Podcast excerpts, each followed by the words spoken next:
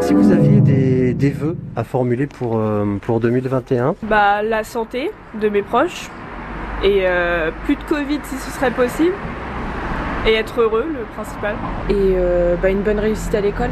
qu'est-ce que vous allez faire toutes les deux pour le jour de l'an Bah, vu avec le confinement, je pense que je vais rester avec ma famille parce que j'ai pas trop envie de prendre de risques, euh, de faire une soirée avec mes amis parce que j'ai pas envie d'attraper le Covid quoi. Vous êtes Hum, raisonnable. Ouais, voilà. Voilà. Et, et- et vous hein Bah, pareil, avec les restrictions euh, sanitaires, ça va être euh, avec ma famille. Bon. Voilà. Est-ce que vous avez vécu de belles choses quand même en 2020 Est-ce- Bah, j'ai pu passer plus de temps avec ma, ma famille, du coup, vu qu'on était confinés. Et euh...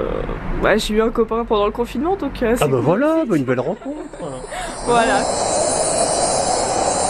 Qu'est-ce qu'on peut vous souhaiter à toutes les deux justement pour, euh, pour 2021 Oui, la réussite, de la motivation. euh, On en a déjà de la motivation, mais il nous Ça a en faudra l'air. encore, je crois.